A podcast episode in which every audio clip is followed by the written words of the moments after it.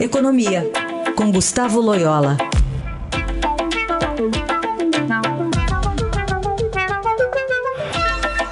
Loyola, bom dia.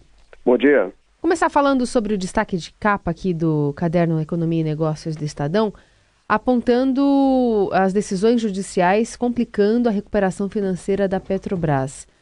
Em que medida é, isso de fato pode é, comprometer ainda mais a situação da, da estatal? Bom, bom é, o Brasil é o país da insegurança jurídica, né? E, e, essas decisões, principalmente essa do ministro Lewandowski aí, de, de passar a exigir que o Congresso aprove a venda de cada é, empresa estatal, e, enfim, e outras decisões também, instâncias inferiores, é, realmente atrapalham aí muito a, a, que a Petrobras, é, o plano de recuperação da Petrobras, que passa é, necessariamente pela venda de ativos, né? Então tudo isso está suspenso em função dessa insegurança jurídica.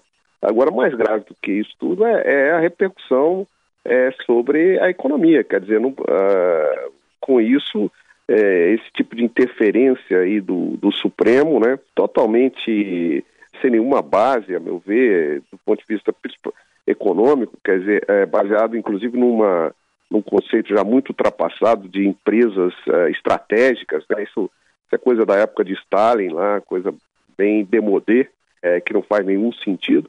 Então, é, isso gera uma grande insegurança jurídica. Então, é mais uma, é, um problema para o Brasil, que já tem muitos, né? Então, não é à toa que o país aí está está passando por um, um, um, processo aí de fuga de, de investidores e, e enfim, de, de, de, desilusão mesmo né, do, do, dos investidores em relação ao país por causa desse tipo de, de situação. Né? Bom, outro tema aqui, Laura, que a gente observa hoje nos jornais, Estadão especialmente, saiu o balanço já do primeiro semestre dos negócios. E na, na Bolsa, por exemplo, uma fuga do investidor estrangeiro, um recorde aí na série histórica desde 2004 para cá, 9 bilhões e 900 milhões de reais que é de dinheiro estrangeiro que saiu daqui. Uh, como é que você vê essa situação? O que, que explica essa fuga?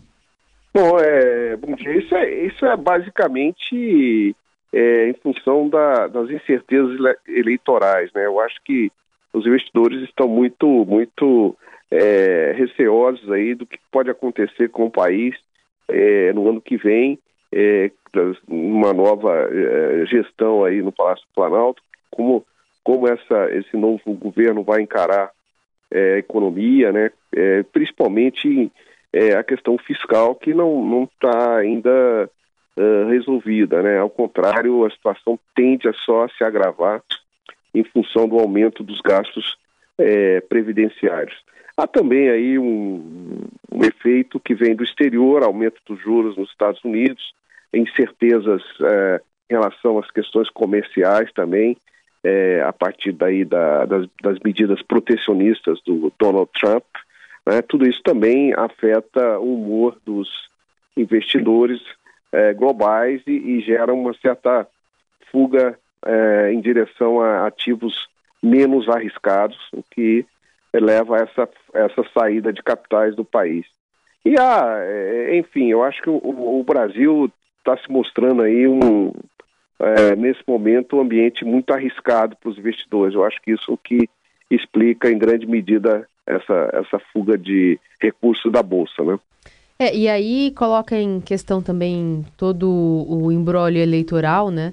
Hoje, até a coluna do, do Fábio Alves aqui do Estadão fala sobre essa tempestade adiante, porque o Brasil depende basicamente do resultado da eleição, né? Porque o próximo presidente eleito, for um candidato a favor de reformas estruturais, como a Previdência, a confiança dos investidores, empresários, vai melhorar aos pouquinhos.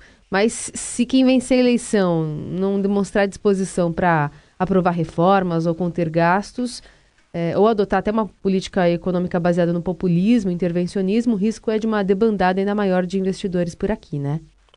Sem dúvida, né? Eu acho que o resultado eleitoral vai, vai determinar aí o, o que os investidores vão, a atitude dos investidores em relação ao país nos próximos meses. Né? Nesse momento, é, o ambiente é de total indefinição, né? E é, os principais candidatos, com algumas poucas exceções, é, não tem deixado claro algumas questões importantes é, em relação principalmente à gestão fiscal é, a partir de 2019 e, e, também a questão da reforma da Previdência, que é fundamental nesse contexto. Né? Então, eu, os investidores estão naquela situação aí que preferem sair, ficar esperando é, o resultado da eleição para depois tomarem uma decisão aí de eventualmente retornar para o país. Né? Uhum. Muito bem, Loyola que volta a falar conosco na segunda-feira que vem aqui no Jornal Dourado. Obrigada, Loyola, até. Até.